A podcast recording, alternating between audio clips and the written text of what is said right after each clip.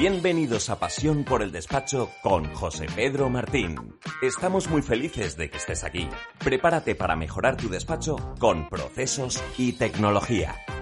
Hola innovadores, ¿qué tal el fin de semana? Decir que trabajar con procesos es garantizar la calidad realmente es una falacia y no es correcto. ¿Por qué?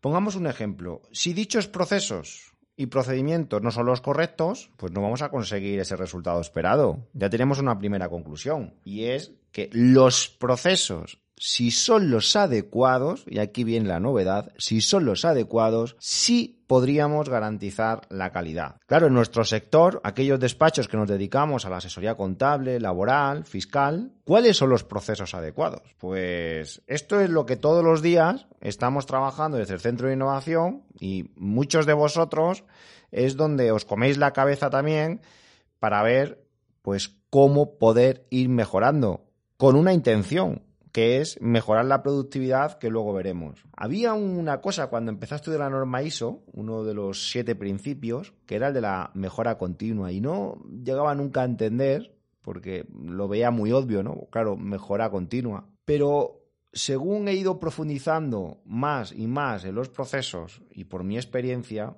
es el éxito en esa transformación digital. Y es que estás continuamente revisando y revisando. Por ejemplo, si quiero que un contable pueda llevar más asientos contables o pueda llevar más impuestos o la persona de nóminas pueda gestionar más nóminas, pues la única forma es ver qué tengo que cambiar en el proceso, qué procedimientos tengo que incluir para intentar ganar tiempo y por tanto pueda hacer más cosas. Fijaos que ya estamos introduciendo el concepto de la productividad, que no es más que pues la capacidad que tengo para dar más sin tener que aumentar los recursos. No tiene sentido facturar más, crecer más, sino cómo puedo con el mismo personal que tengo actualmente hacer más cosas. ¿Puedo mejorar? Claro, esto no es una tarea fácil. Y digo que cuando diseñamos los procesos caemos en muchos errores. Y hablaba de falacia al principio porque hay un concepto denominado el sesgo del superviviente o el sesgo de supervivencia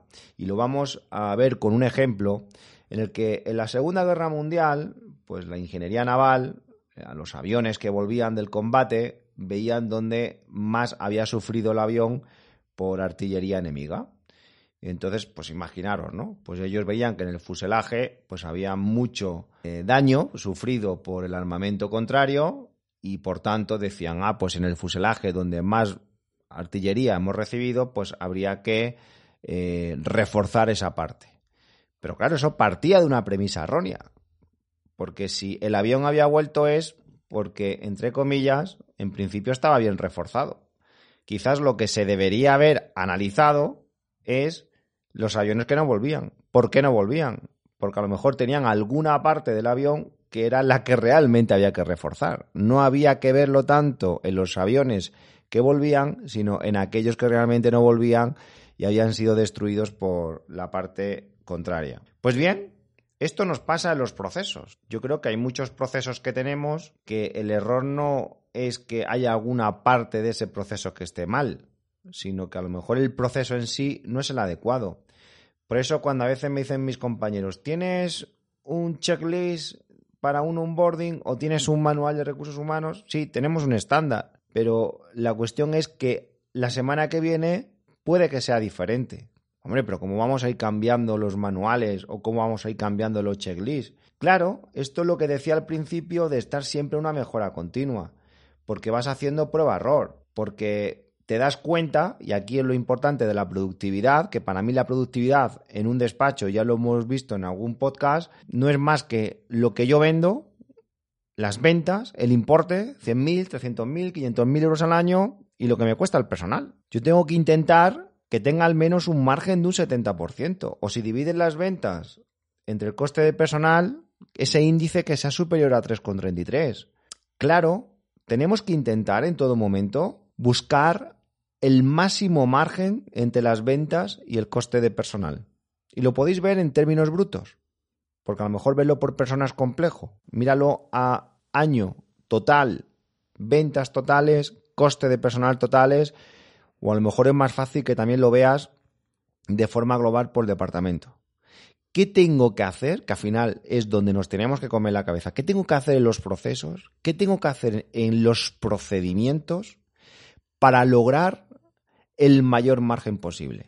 Que al final es incluir procedimientos que me hagan ahorrar tiempo. Pero ojo, porque el título del podcast es si trabajar con procesos es garantizar la calidad.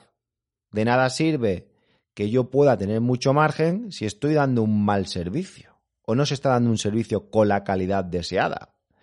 Por tanto, a la hora de hacer los procesos no solo tenemos que pensar en el ahorro. Una de las cosas cuando incluíamos un, OCR de contabilidad automática de facturas era que mis compañeros les hacía cambiar el proceso y al principio tardamos mucho hasta que buscamos un proceso que no perdiésemos la calidad. Porque cuando tú tienes la factura y la contabilizas de forma manual, pues la estás viendo, la estás tocando, estás viendo la descripción de los conceptos. Pero cuando llevamos ese proceso a que una máquina es la que hace el OCR, está fallando, no está fallando, la habrá leído bien, pero no puedo fallar.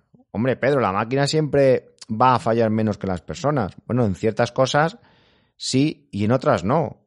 Yo podré delegar en una tecnología el 100% de todo el trabajo cuando realmente pueda garantizar la calidad. O a lo mejor tengo que incluir algún proceso intermedio para revisar. Aquí hablaba de la mejora continua.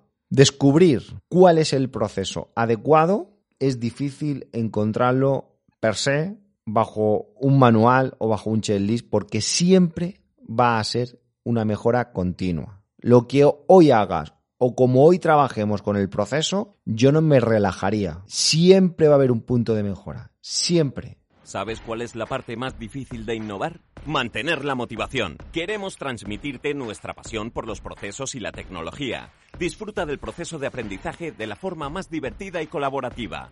Club de Innovación de Despachos Profesionales. Esta sesión se acabó.